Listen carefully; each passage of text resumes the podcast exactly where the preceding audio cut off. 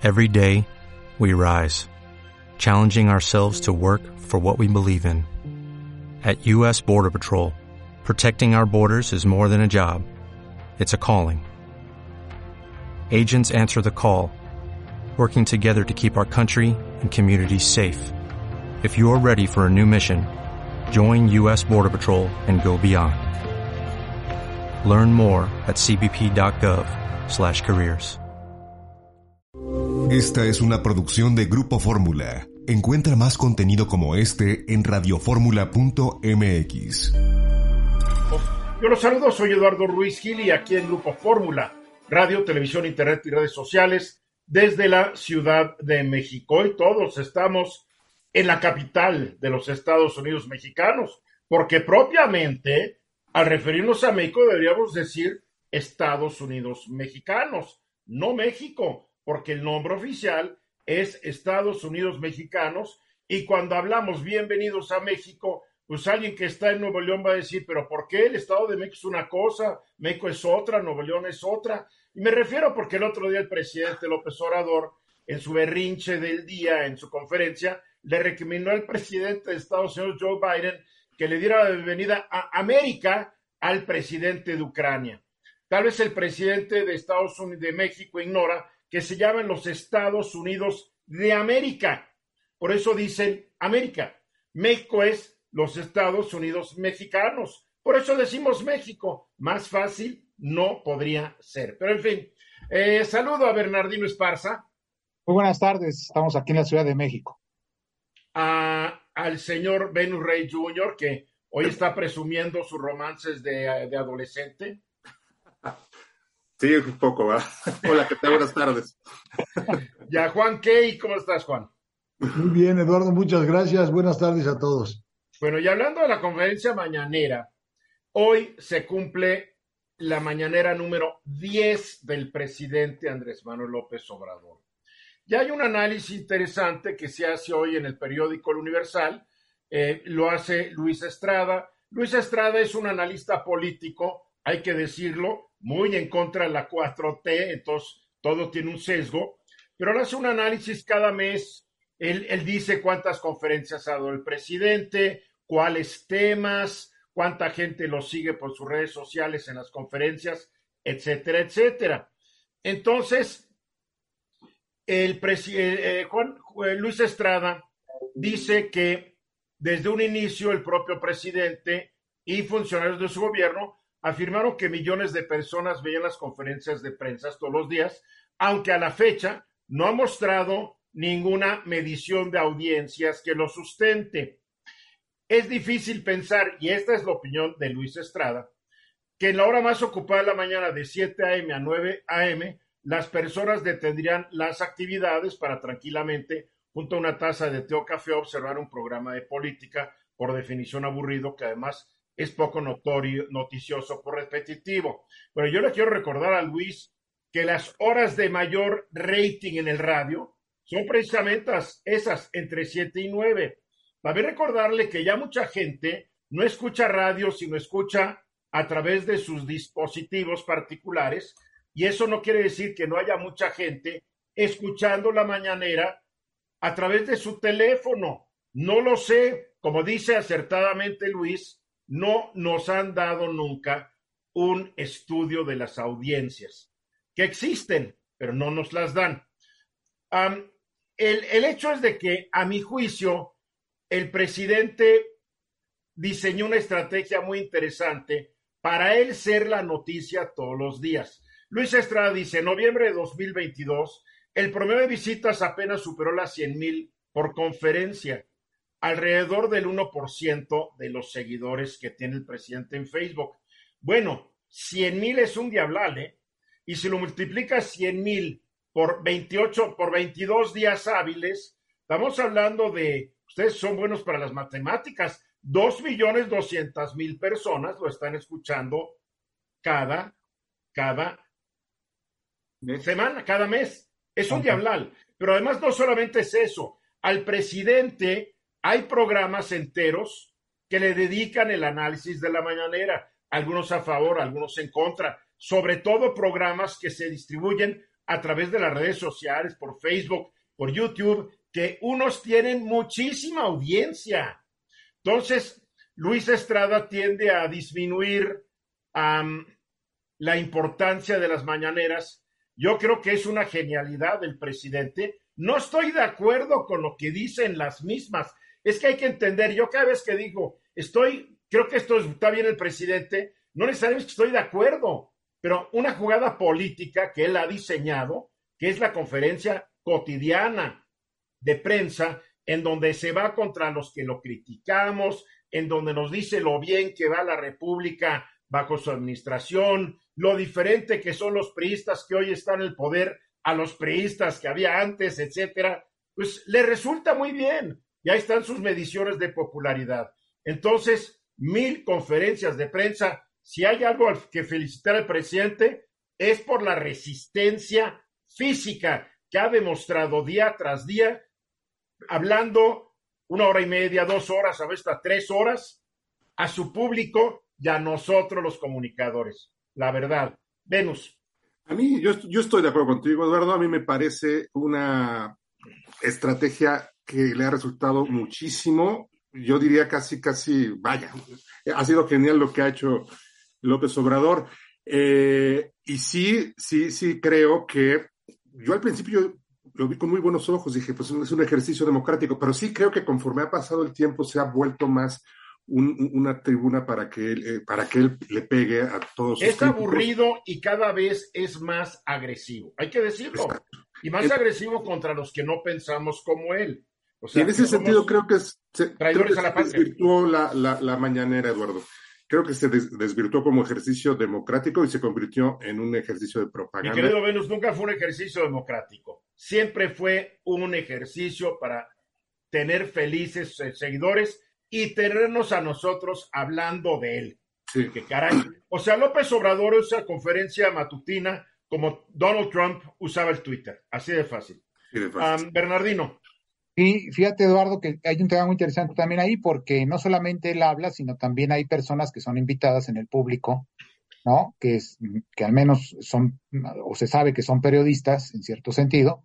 y eh, hay una conversación entre ellos, ¿no? Eh, este, y hay preguntas, hay respuestas, etcétera, y hay un tipo de información que muchos de los seguidores del presidente pues quieren escuchar prácticamente, que eso es parte de la, de la información que da. Creo que, creo que si, si él pusiera, eh, digamos, a entender más cosas, es decir, realmente cosas que están dándose en otro sentido, porque lo ha hecho, ha hablado también de la inseguridad en muchos temas, ¿no? Ha hablado de los problemas que hay, ha hablado de datos, ¿no? Eh, respecto a ello, y yo creo que lo que le ha faltado allí en este aspecto es realmente dar datos más fidedignos, es decir, que tenga datos más sólidos, ¿no? Es decir, que los asesores, que las personas que le están dando la información se las den más actualizadas. Pero lo agarran en curva muchas veces, lo que tú dices. Ahora, periodistas, periodistas hay metidos muy pocos. Los periodistas de medios serios no les da seguido la palabra. Eh, se la da, y hay que decirlo a nuestra reportera Sara Pablo, se la da, se la da a la reportera de periódicos Gili de Sonora, de repente al de Reforma para pelearse con él, al del Universal, etcétera, etcétera. Pero la verdad, la verdad, hay mucho palero. Con que tú tengas un sitio en el Internet, ya eres periodista. Pero en fin, así está el asunto. Juan. Cuando era jefe de gobierno del entonces Distrito Federal, yo recuerdo que Felipe González expresidente español, reconoció que la estrategia era genial porque siendo presidente Vicente Fox, con el que no se llevaba nada bien, ponía a la agenda todos los días. Nunca habló de lo que pasaba en el gobierno del Distrito Federal y todos los días arremetía contra algún secretario, contra Pero algún... También hablaba de lo que pasaba, no, no exageres, ya estás como el de la columna de hoy. Sí hablaba de lo que estaba haciendo y aprovechaba el viaje para irse contra Fox y contra los neoliberales de la época. Bueno, lo importante es que él ponía la agenda del día desde aquel entonces. Creo que eso era lo importante de la estrategia. Pues así están, pues, mil conferencias. Y sabes qué, si tú entras a su sitio y ves desde la primera hasta la, hasta la de ahorita, puedes ver el deterioro físico que ha sufrido el presidente. Como cualquier presidente de México, una cara tienen cuando llegan al poder y otra es la que tienen cuando se van duermen mal, están bajo mucha tensión, no toman el asueto que deberían tomar, etcétera, etcétera. Muy breve, mi querido Venus, muy breve. Oye, el, el aguante que tiene, porque es un señor de 69 años que también tiene algunos problemas de Ya salud. lo felicité por eso, ya Claro, y lo es- felicito por el aguante. Ninguno de nosotros realmente podría. Nuestra productora sí, porque Francine Sarrapi es de acero. eh, y es, y yo creo que en el fondo de su corazón es de la 4T. Am, pero, pero ah, la verdad, tiene mucho mérito aguantar y tener tanta inventiva, inventar datos, etcétera, también, ¿eh? Mensajes.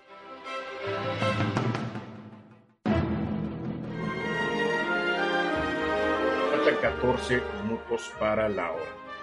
A ver, los integrantes de la Junta de Coordinación Política de el Senado de la República, si no me equivoco, Bernardino, No, de la Cámara de Diputados. Ah, de la Cámara de Diputados. Están teniendo problemas para ver cómo van a designar a los nuevos consejeros del INE.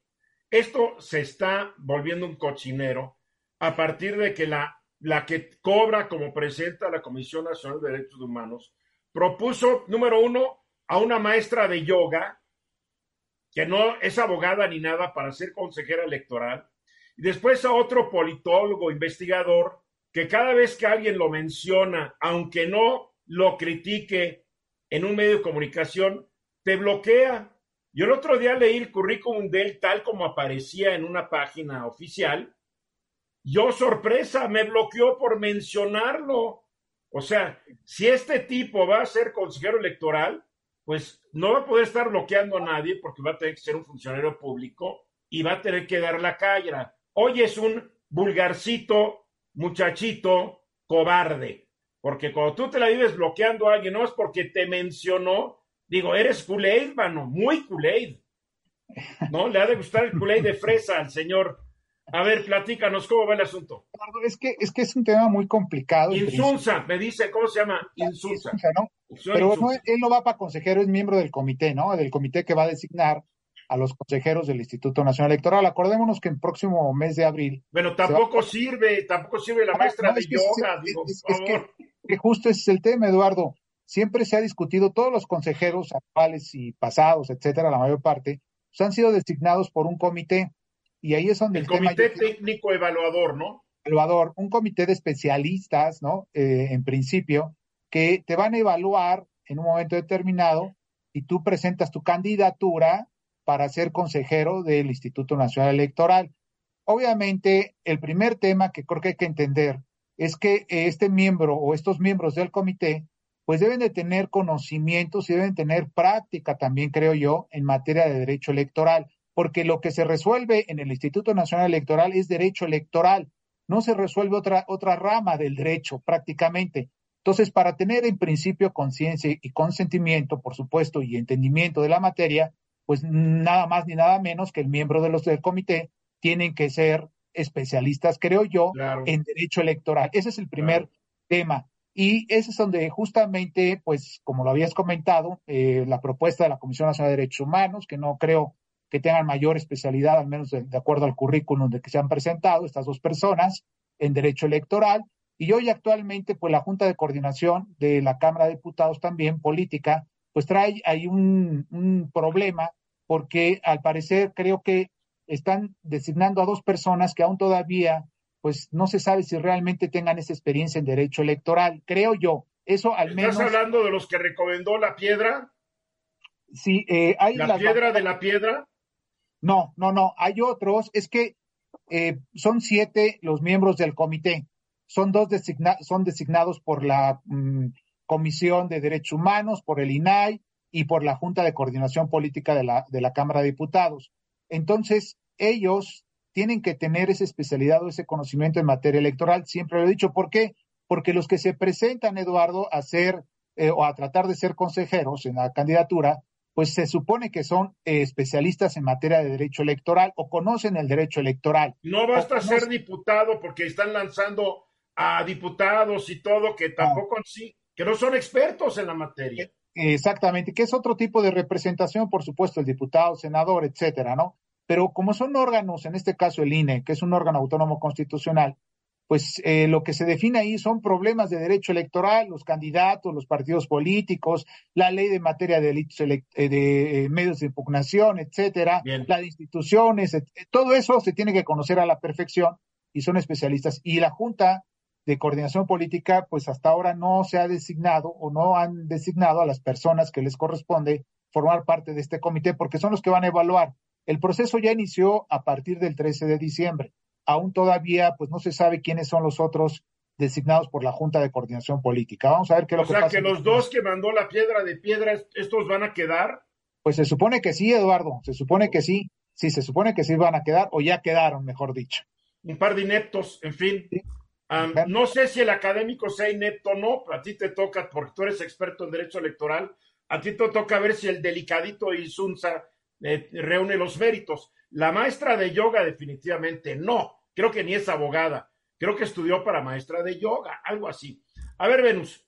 Y, yo pienso que sí se puede impugnar esta designación que hizo, eh, que hizo la Comisión Nacional de los Derechos Humanos. Yo no sé, yo de, esa materia no sé. Fíjate, porque eh, examinando en contexto el artículo 41 de la Constitución, cuando dice que estos miembros del Comité Técnico de Evaluación deben gozar de reconocido prestigio, eh, desde luego se refiere al prestigio en la materia de derecho electoral. Pues de eso Pero ¿quién califica el prestigio?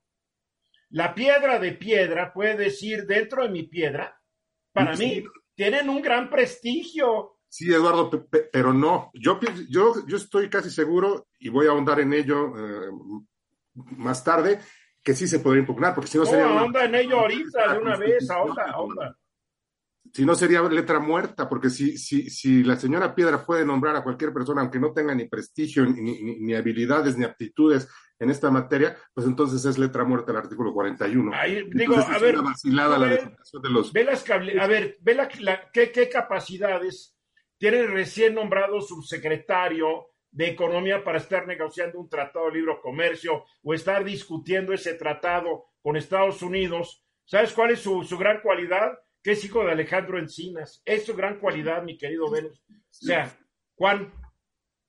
Desgraciadamente uno va viendo cómo en materia electoral pareciera que lo toman a burla o lo toman a chunga sin darle la importancia que merece, porque finalmente lo que está en juego es la democracia mexicana. Poner agentes de esa naturaleza, con esa incapacidad manifiesta, lo único que hace es degradar a la institución. Ojalá, como dice Venus, se puedan impugnar estas designaciones. Ahora, yo no estoy de acuerdo contigo, no es que no le den importancia.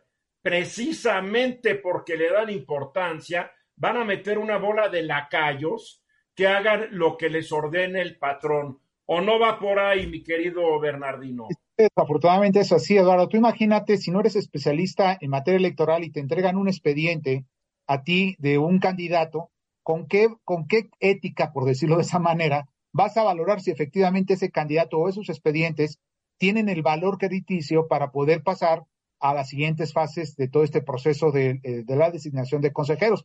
Porque los consejeros son los que, que van a resolver los problemas de los partidos políticos, de los candidatos, de los que se presentan en un instituto a través de las quejas, Eduardo, de las credenciales del elector, de los derechos políticos del ciudadano. Eso es lo que resuelven los consejeros. Entonces, tienen que tener, obviamente, en primer eh, aspecto, un comité, el conocimiento de esa materia. Esto es un plan del gobierno y del presidente, y es una política de apropiarse del Instituto Nacional Electoral, ya que lo pudo desaparecer, pues lo toma y ya.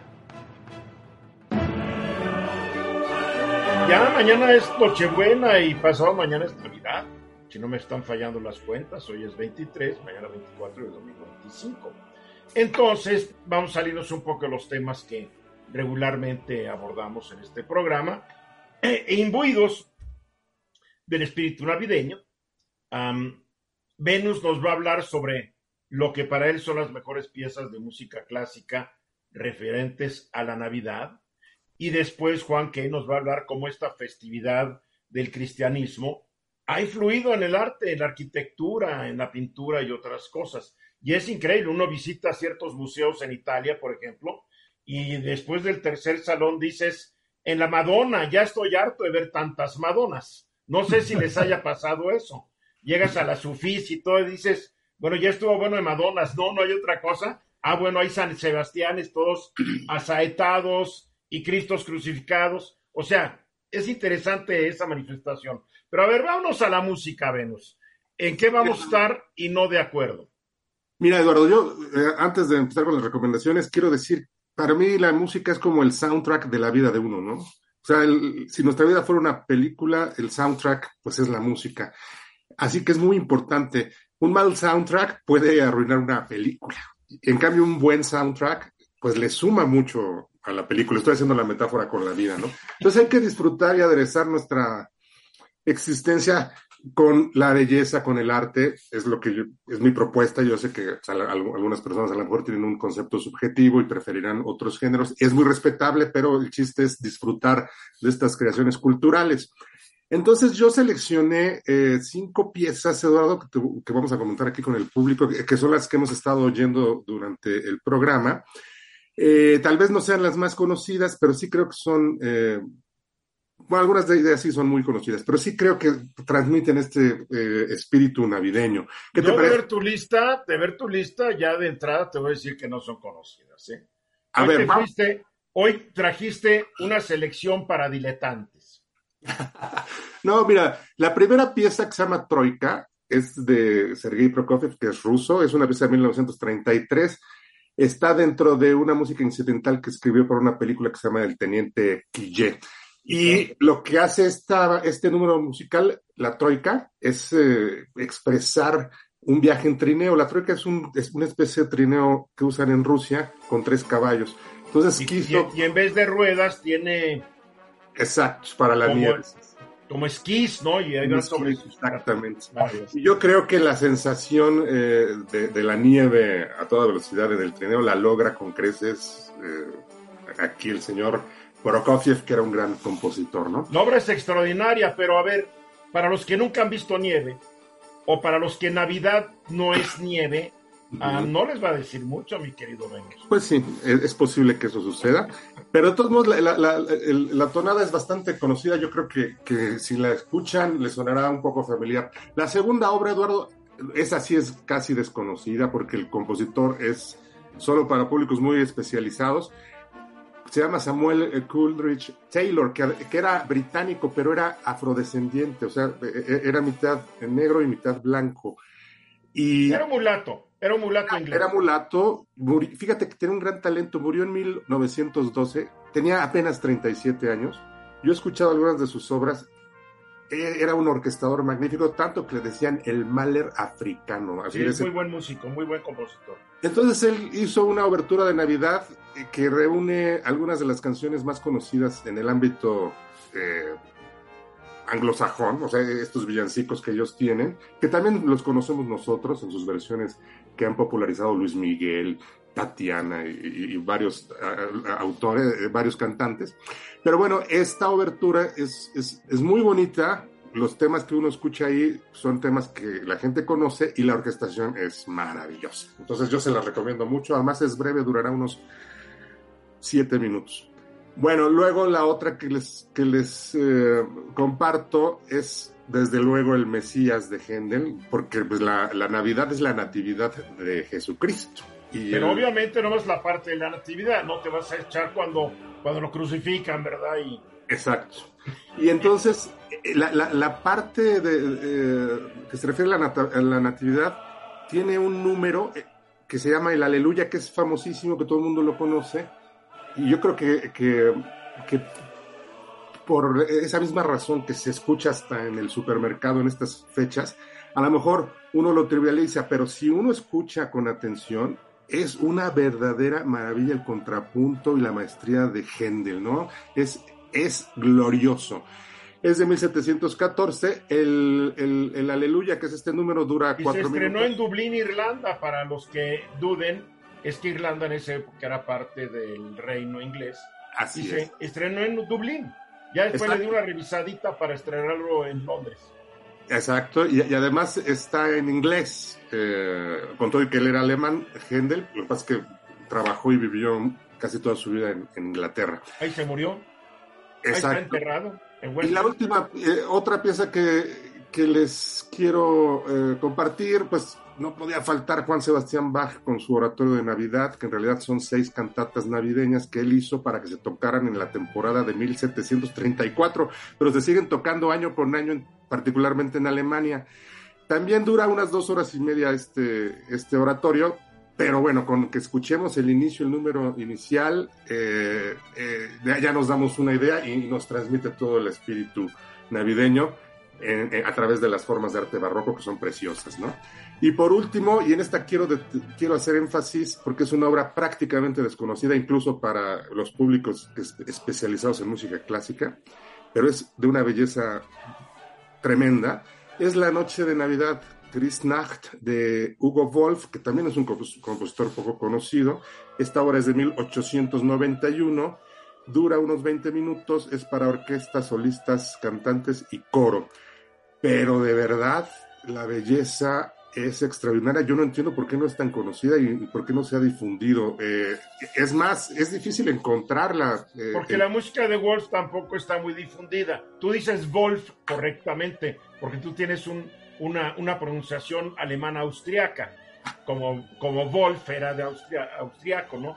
Yo soy más mexicano y Hugo Wolf, WF, es un gran compositor, pero son dos compositores que siempre quedaron en el segundo plano Sí, y ¿sabes qué? Le, no se elevaron más, ni modo. Le tocó la mala fortuna de, ser contemporáneo hasta casi en el mismo año de nacimiento que, que Mahler. Entonces, ya, pues así está muy... Así Bien, yo también recomendaría, yo soy más cursi que tú, yo recomendaría el Cascanueces de Tchaikovsky. Ah, no, claro, por supuesto. Porque el Cascanueces es navideño, es un ballet navideño y la música, la danza de las flores, la danza de la de la, del hada de la ciruela azucarada. O sea, es muy navideña, ¿no? El cascanueces. Ah, hay mucha música. Yo creo que, pues, que Oye, lo que más te guste. Tus recomendaciones me gustan mucho porque permiten que, que la gente investigue y escuche cosas que no está acostumbrado a escuchar. Pero desafortunadamente, y siempre lo digo y lo digo sin, sin pena, el, el, público de la música de concierto clásica o como la quieras llamar en México, es exiguo, hay muy poco. Yo he estado con grandes orquestas en Bellas Artes y no se llena la sala. Y digo, y a ti te ha tocado también en eventos que tal vez tú organices que te gustaría que llegara más gente. Hay una sola estación de música clásica para una ciudad de 20 millones de habitantes. Digo, eh, eh, no se ha promovido bien la cultura, este tipo de cultura en nuestro país después de tantos años de gobiernos neoliberales, de izquierda, conservadores, republicanos, centralistas, federalistas, monárquicos y lo que tú quieras. A ver, rápidamente, nos queda un minuto y medio, Juan. Bueno, yo creo, como bien señala Venus, porque lo vamos a comentar en un rato más, la Navidad es una fuente de inspiración para el arte en todas sus expresiones, en todas sus manifestaciones, y realmente la música es probablemente una de las más notorias, de las más enriquecedoras para el espíritu. No, hay duda. No es. Bernie. Sí, yo le quiero preguntar a, a, Venus, ¿dónde puedo conseguir estas, estas recomendaciones? Porque, pues, por ejemplo, las primeras que mencionabas del, desde hace tiempo atrás, pues, me supongo que están un poco difíciles de conseguir. Está en Spotify, la mayoría de las Spotify. Sí, en Spotify y en YouTube las puedes conseguir fácilmente. La que es un poco más difícil de encontrar es, es la de Hugo Wolf. Wolf. Exacto. Hugo Lobo, para que castellanice. Hugo Lobo. Buenas recomendaciones. Todas las que me dijiste son excelentes. Claro, la gente tiene que agarrar la onda baja. Si está esperando una una, una música así de, ay, es muy navideña, no, es una música muy espiritual, es una cantata, es música para un servicio religioso de la iglesia luterana, o sea, es un chiste, tiene su chiste. Muy bien, vamos a los mensajes, regresamos. Seguimos con nuestro espíritu navideño.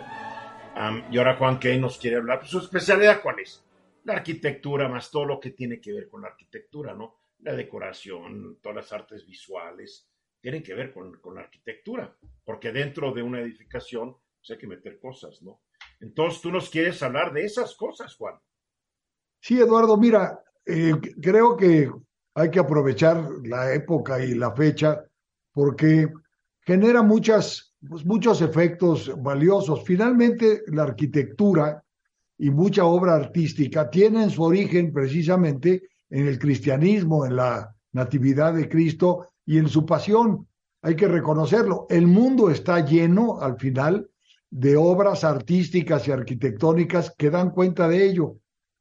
Hay cientos de obras inspiradas en el nacimiento, en la pasión de Cristo, capillas, iglesias, basílicas, catedrales. En ellas hay muchos retablos, mucha obra pictórica y escultórica. Tú mencionabas hace un rato, eh, bueno, si uno visita los museos en Europa, este, llegas a cansarte de ver Madonas, pero lo cierto es que hay una gran, gran cantidad de obra de una majestuosidad eh, extraordinaria. Ahora, en estas fechas, la arquitectura en la mayoría de las ciudades del mundo se enriquece con luces, con música y con magia, que son para todos los seres humanos un espectáculo visual y sensorial de gran envergadura. El gran arquitecto francés Le Corbusier decía que la arquitectura es el juego sabio, correcto y magnífico de los volúmenes bajo la luz. Y esto es muy importante. Durante el día uno observa la obra arquitectónica de cualquier género con una iluminación distinta a la que genera la luz artificial por las noches. Y entonces, en la Navidad, la luz juega con el volumen y con el espacio. Entre la luz y la oscuridad pasa lo mismo que entre la Navidad y el resto del año. Es que la luz puede transformar la arquitectura en algo mágico, porque cobra vida al llegar la noche y es porque la oscuridad permite que la luz se manifieste con todo su poder. Es inevitable para todos pensar en una Navidad sin asociarla con las luces, con los colores que le dan imagen distinta a nuestro entorno más próximo. Y obviamente esto transforma también los grandes espacios urbanos, no solamente los edificios, calzadas, avenidas, plazas, espacios públicos, sufren una transformación importante. Y no hay que olvidar que un país como México, digo, el resto del mundo tiene también una enorme variedad y calidad de arquitectura sacra, la arquitectura sacra atrae a millones de visitantes a lo largo de estas fiestas. Capillas, modestas iglesias, conventos, eh, eh, monasterios, basílicas y catedrales, todas se engalazan, se engalanan. Algunas con iluminaciones de muy pobre calidad, otras no tanto, pero lo cierto es que en todos los casos se generan eh, sensaciones a las personas, a los que los visitan, que los convierten siempre en sitios mágicos. Entonces, creo que hay que destacarlo.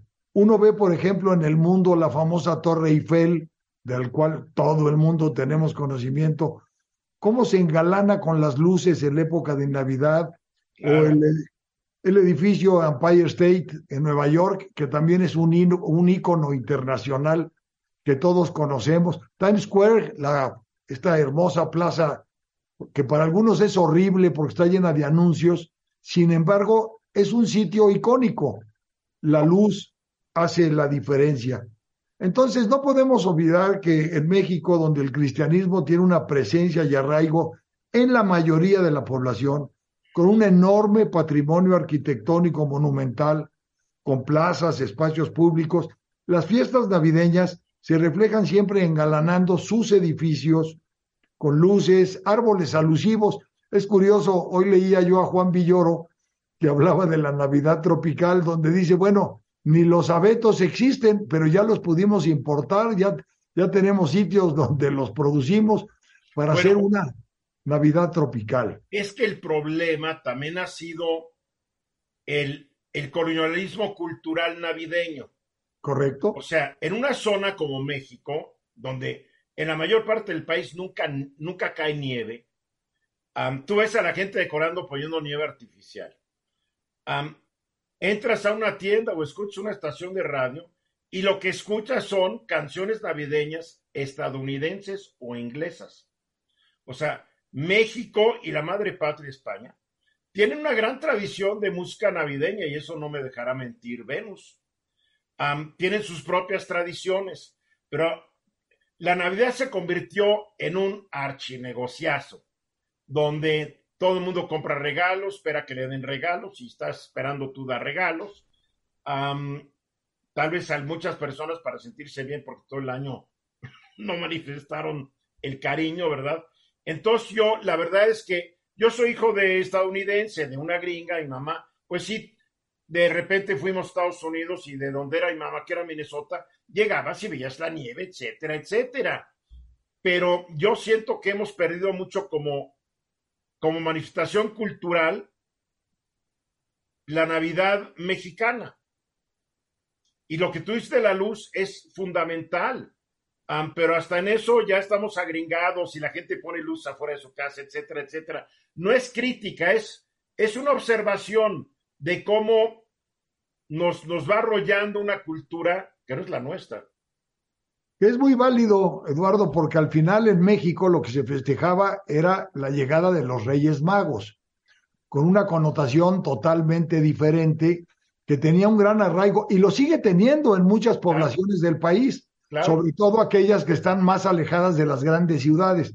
Pero, pero ahí te va, porque la Navidad era más bien una, era una fiesta religiosa en su inicio. Y la gente se iba a la misa de gallo y se iba a misa el, viernes, el, domingo, el 25, etcétera, etcétera, y podía haber una reunión. No, hoy es a la American Style. A ver, Venus. Sí, incluido. se desdibujó por completo la, la cuestión religiosa y por eso algunos eh, hablan que es como una especie de neopaganismo, ¿no? Porque casi que lo que menos importa es el festejo que es la natividad de Jesús. Yo no soy religioso y no creo en estas cosas, pero reconozco que había una tradición. Y, si me permiten, una iglesia, una parroquia eh, específicamente dedicada a la Sagrada Familia, que es la Natividad, es la que está en la colonia Roma, en la calle de Orizaba, esquina con Puebla, que es preciosa, neogótica, este, por si andan por ahí, la pueden visitar, es, es una joya, ¿eh? Bernardino. Sí, eh, pues mira, me quedaba yo pensando un poco, Eduardo, viendo la luz y todo esto. No sé qué monumentos históricos tengamos nosotros aquí en época de Navidad que pongan las luces. Quiero pensar un poco en el monumento a la Revolución, allá en, por insurgentes, Juan, este Palacio Nacional. No, y todavía eh, tenemos un payaso que demandó que la gente, que no, el gobierno no podía poner temas alusivos a la Navidad porque era, era, iba en contra de la Constitución ya está la Suprema Corte decidiendo qué hacer, porque hay un tipejo por ahí que tal vez no tiene otra cosa que hacer con su vida que armar un lío judicial por un asunto de libertad religiosa hablaba. Que causa felicidad a la gente, por favor. Por supuesto. para concluir, Juan, para concluir. Mira, yo creo que lo interesante es que hay que buscar que todo el año tuviéramos imágenes así para ser mucho más felices. De acuerdísimo contigo. El presidente Andrés Manuel López Obrador hoy en su conferencia de prensa, eh, pues, pues se fue en contra de los que estamos exigiendo que se aclare el caso del casi seguro plagio de la tesis de Yasmín Esquivel. O sea, ella se plagió la tesis de otro. el presidente dijo, los que la acusan de plagiar su tesis de licenciatura han cometido delitos mayores y como Cristo, que quien esté libre de pecado, que tire la primera piedra. No, señor presidente, aquí no es de que si los que la acusan son peores o mejores. El hecho es que ella, aparentemente, porque vamos a suponer que lo hizo, pero aparentemente se fusiló completita otra tesis que se había presentado un año antes. Entonces dice, fue un cualquier, fue fue un error como estudiante. No, señor presidente. Esto se llama ser tramposo. No es un error, porque aquí hay voluntad, hay dolo, hay, como dicen los abogados, premeditación, alevosía y ventaja. Esto no es un error, por favor. Entonces, el presidente obviamente va a recibir, va a defender a su consentida, la que quiere que sea la próxima presidenta de la Suprema Corte de Justicia de la Nación. Pero el plagio, si el presidente no lo sabe, porque él no es abogado y no tiene por qué saberlo, el plagio es un delito. Es un delito, no sé cómo se castiga por asuntos de derecho de autor, etcétera. Tú sabrás más de esto, Venus, porque tú eres autor y tú eres autor de cuántas obras, mi querido Bernardino. Si yo mañana saco un libro tuyo, lo firmo como yo, ¡ay, me equivoqué! Me equivoqué, estaba yo trabajando y lo mandé a la imprenta sin darme cuenta que era el de Bernardino. Fue un error. Por favor, esto no es un error. creo que es la ley de derechos de autor, entre otras cosas, ¿no? Sí. Bueno, entonces el hecho, el hecho es que este asunto es un escandalote, un escandalote que obviamente el presidente quiere minimizar. Yo lo entiendo, pero que no diga que fue un pequeño error de estudiante, porque entonces, pues todo vale, señor presidente. Cualquier estudiante puede prestar una tesis falsa, plagiada, fusilada, y es un error. No, hay una ley. Claro, el presidente podría decir al diablo con la ley, viva la justicia. Bueno, la justicia sería que le hagan justicia al autor original de la tesis, número uno. Después, para ser ministro de la Suprema Corte, la ley dice, entre otras cosas, que la persona debe gozar de buena reputación y no haber sido condenado por delito que amerite pena corporal de más de un año de prisión. Pero si se tratare de robo, fraude, falsificación, abuso de confianza y otro que lastime seriamente la buena fama en el concepto público, inhabilitará para el cargo cualquiera que haya sido la pena.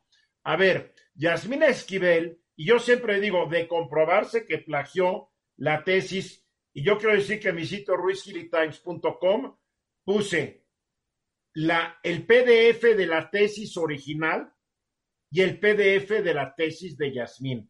¿Por qué? Porque yo no sé si mañana se va a descomponer el servidor de la UNAM y ya, ya nos puede ver, ¿no? Pero entonces ahí están en ruizgilitimes.com y las pueden ver que son, hasta los errores ortográficos son idénticos. Entonces yo digo, a ver, Yasmín se robó las ideas de otro, defraudó a la UNAM, y abusó de la confianza que en ella pusieron sus maestros primero, y luego la nación, al irla nombrando a diferentes cargos dentro del Poder Judicial. A ver, Venus, y yo sé que fue tu maestra. No, mira, eh, no, la, que fue mi, jefa y maestra fue Loreta Ortiz, que es la, ah. otra ministra. Sino a, a, a Yasmín Esquivel no, no la conozco. Pero mira, Eduardo, aquí estamos hablando de una cosa de la mayor seriedad y la mayor gravedad. Te voy a decir por qué. Y por eso lo que dijo el presidente de minimizar esto está totalmente fuera de lugar.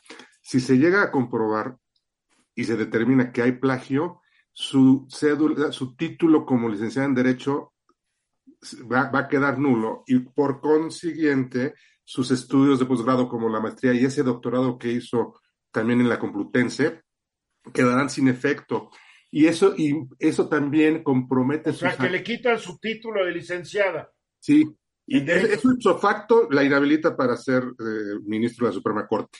Pero además, sus actuaciones como magistrada del Tribunal de Justicia Administrativa de la Ciudad de México, que presidió durante varios años, quedan en entredicho y van a crear una incertidumbre jurídica muy seria. Y también todas sus actuaciones como ministro de la Suprema Corte de Justicia serían nulas, Eduardo. O sea, estamos hablando de un problema que tendría unas consecuencias jurídicas brutales, brutales, y yo creo que, no sé si el presidente alcance a ver esto, pero es gravísimo. Y lo peor es que el presidente, como él considera que los que han descubierto este muy seguro plagio son para él lo peor del mundo, o sea, no tiene validez. O sea, si yo mañana, porque le cago mal al presidente, llego y denuncio que uno de sus colaboradores es un asesino y demuestro que mató a fulano, va a decir, ay, bueno, fue un pequeño error, vean, Ruiz Gil ha sido peor, aunque yo no he matado a nadie, ¿no? Pero no es una defensa, creo que muy sólida, ¿no, Bernardino? Mira, Eduardo, es que el tema de la revisión de tesis profesional, elaborar una tesis profesional, que hace muchos años se daba, hoy actualmente en el sistema educativo ya no, ya no se piden estos requisitos, es decir, los alumnos que quieran salir y titularse de licenciados en Derecho, en el caso este particular, tienen varias opciones, pueden hacer una tesis, pueden hacer un examen este, de, conocimientos, ¿no? O inclusive pueden continuar con una maestría para después obtener el grado de ¿En todas las universidades o hay unas en muchas este universidades, Eduardo, con este vestigio del siglo XIX? En muchas universidades ya se estila este, este concepto. Eso es bien importante que hay que decirlo. Eh, el aspecto ya en particular de la ministra, pues eh, hay que valorar varias cosas. Se ha trascendido, como ustedes lo han comentado, en las redes sociales toda esta información. creo que el primer elemento hay que tener las tesis, ¿no? Hay que ver los tiempos, cómo se elaboraron, quién las hizo, cómo las hicieron. Hay que conocer realmente el fondo de esas tesis en cada una de estas para comparar si efectivamente en principio hubo un plagio y quién plagió a quién, que ese es el primer elemento, que hay que entenderlo, ¿no? Porque entonces estamos cayendo rápidamente en decir, se plagió por esto, por esto, por esto, pero sin tener el valor de la prueba, pues, como dicen los abogados, justamente en las manos para saber en principio esas cosas. Pero la, prueba está en el de, a ver, la prueba está en el archivo de la UNAM, en el depositorio de, a ver, está en el depositorio que controla la UNAM, en donde las tesis están en PDF, no están en Word, o sea, no las puedes cambiar. A ver, yo tengo las dos, son idénticas. Sí, lo que yo me refiero, Eduardo, en tiempos, ¿no? Estamos hablando por ahí, se está, se ha mencionado de 1987, ¿no? Y hay otra tesis, mm, no recuerdo un poquito más. Del 86. 86, 87. Habría que ver en qué momento cada una de esas tesis se elabora. ¿Cómo se hace una tesis? Hay que preguntarnos primero.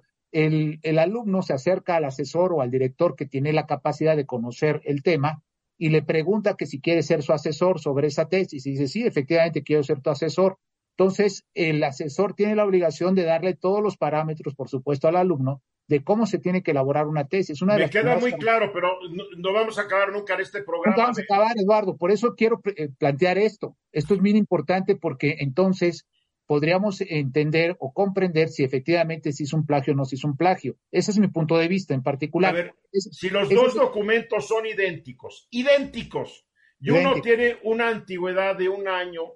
Del ah, registro Acuérdate que se registran las tesis por un año por el otro. Yo, el gran problema que yo creo, aquí hay un plagio, pero no hay control dentro de la UNAM para que no haya plagios. Para esto ya existe la tecnología. Y en los 80 ya existía la tecnología. No tan quiero Mira, yo quiero, ¿se acuerdan cómo hicieron pedazos? Y no estoy defendiendo a Enrique Peña Nieto, porque también plagió, no plagió toda la tesis, pero muchos párrafos de la tesis no la tesis completita, hasta el índice. Lo único que varió son las dedicatorias. Bueno, ya hubiera sido el colmo, ¿no? Pero aquí el problema es que aparentemente hay otras tres a cuatro tesis idénticas, tres o cuatro de ellas, la misma asesora de tesis, Marta Rodríguez Ortiz, los malpensados dicen, capaz de que Marta vendía las tesis, se metió una buena lana, y sabiendo que era muy difícil que se cotejara una tesis con la otra, porque es virtualmente imposible mientras no le metan el dinero para el software que compara textos. Claro. Opiniones breves, Juan. De comprobarse que realmente se dio un plagio, aparte de todas las consecuencias terribles que menciona Venus, parece inaceptable que un ministro de la Corte que está obligado a actuar conforme a la ley y impartir justicia, parta de la base de que se puede hacer una trampita de esa naturaleza, porque eso es lo que es, y, le resta credibilidad a la Corte. Porque una cosa es que haya hecho una trampa, un error de estudiante, porque un día la agarraron con un acordeón pintado en la mano. No. Claro. La cosa es que agarraron con una tesis fusilada, plagiada. Son dos errores un poco diferentes. Brevemente, Venus. Yo le diría al presidente Eduardo que no le va a servir descalificar la fuente, porque aunque hubiera sido el demonio en persona, que es lo más malo del universo, eso no bonifica el, posible plagio de comprobarse. O sea, es gravísimo, ¿eh? Sí, o sea, no puedes, no puedes criticar o acusar a quien vino a decirte que su ministra consentida es una probable delincuente, ¿no? Y aunque fuera Satanás. Mensajes, regresamos.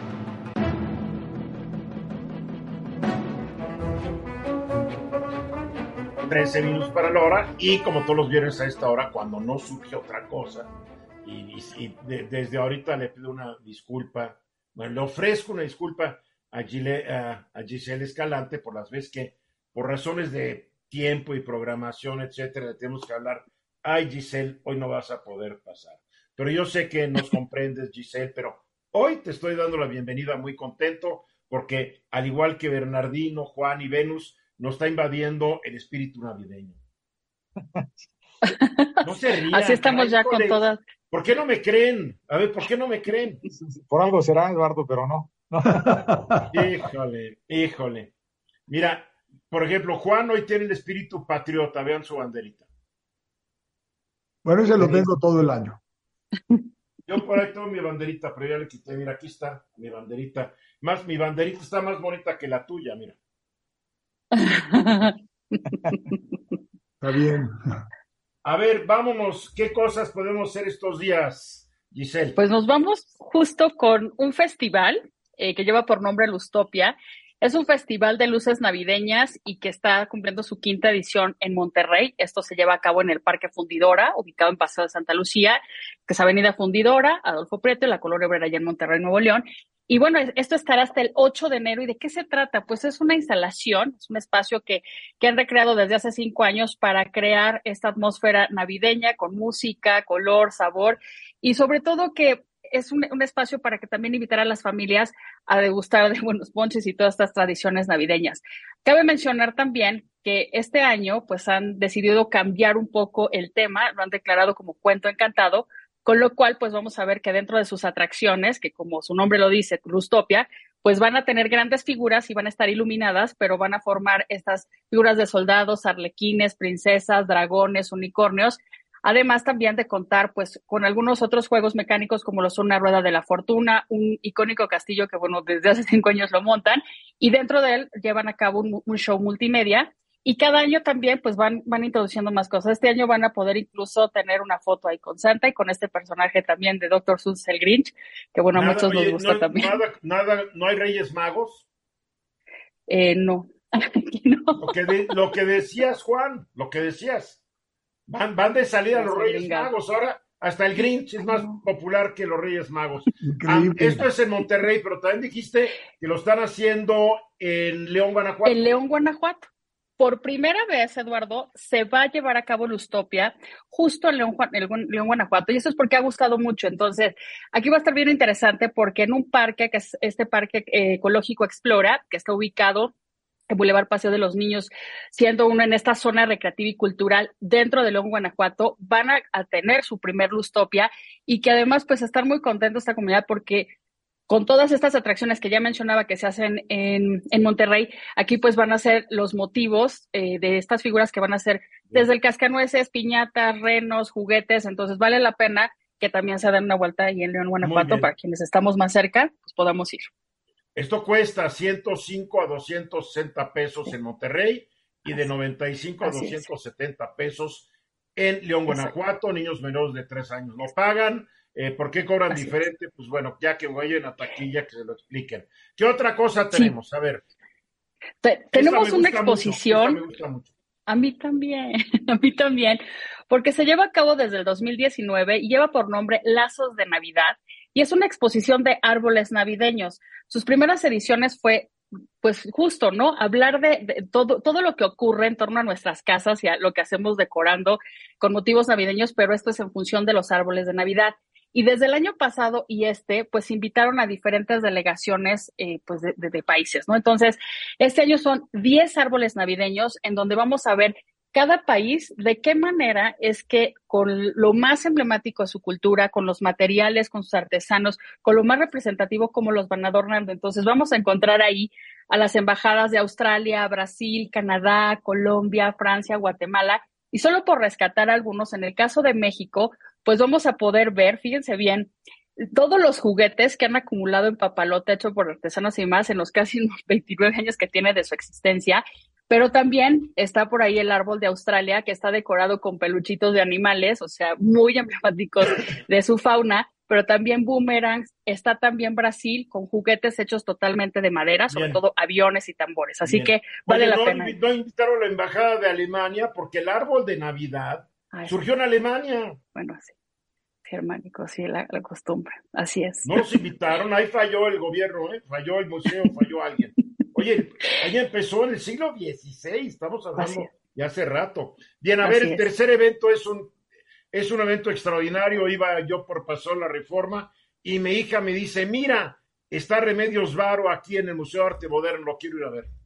Sí, Disrupciones de lo Real es esta exposición que llega pues tal cual después de tres años de su última exhibición, esta surrealista española mexicana, porque es española, pero bueno, sabemos todos que mexicana por decisión y que además pues vamos a poder encontrar 39 obras que de estas 39, 38 han sido, declaradas como patrimonio porque justo muchas son material inédito. Vamos a ver todo esto desde la parte de como artista gráfica, con las cartas, bocetos, diarios y todo esto que representa el surrealismo a través de mi querida Remedios Varo.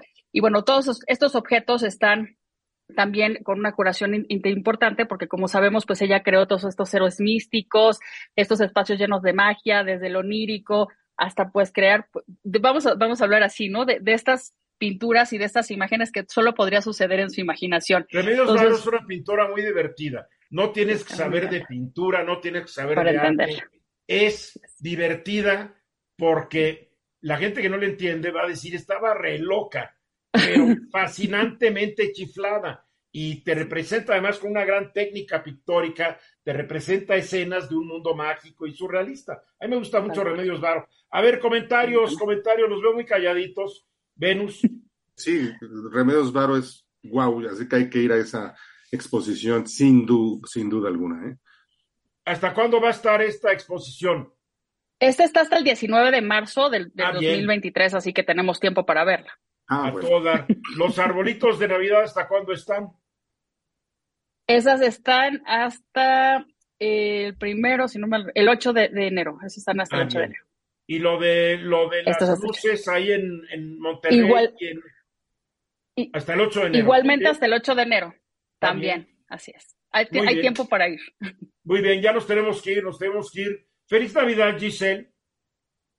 Igualmente, muchas gracias. Feliz Navidad a todos ustedes, Bernardino, Venus, Juan, muy feliz Navidad. Igualmente, igualmente Eduardo. Antes de que acabe el año. Feliz Navidad a nuestra productora Francine Sarrapi, que está allá en el estudio, y a todo el equipo de los héroes anónimos. Estos son héroes anónimos. No es gente que el país votó y los mandó a vivir en un país que no es el de ellos. Eh, son víctimas de un sistema injusto. Los llamados héroes anónimos están en Estados Unidos. Pero la gente en Fórmula ya hay que decirlo y reconocerlo, que durante la pandemia, Francine y todo el equipo han estado al pie del cañón, tomando todos los cuidados, toda la protección.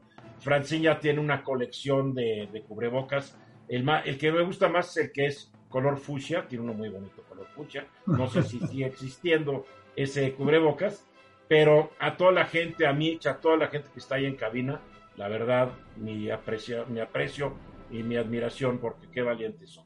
Soy Eduardo Ruiz Gilling, el lunes estamos aquí de regreso. Esta fue una producción de Grupo Fórmula. Encuentra más contenido como este en radioformula.mx. When you drive a vehicle so reliable it's backed by a 10-year, 100,000-mile limited warranty, you stop thinking about what you can't do and start doing what you never thought possible. Visit your local Kia dealer today to see what you're capable of in a vehicle that inspires confidence around every corner. Kia, movement that inspires. Call 800-333-4KIA for details. Always drive safely. Limited inventory available. Warranties include 10-year 100,000-mile powertrain and 5-year 60,000-mile basic. Warranties are limited. See retailer for details.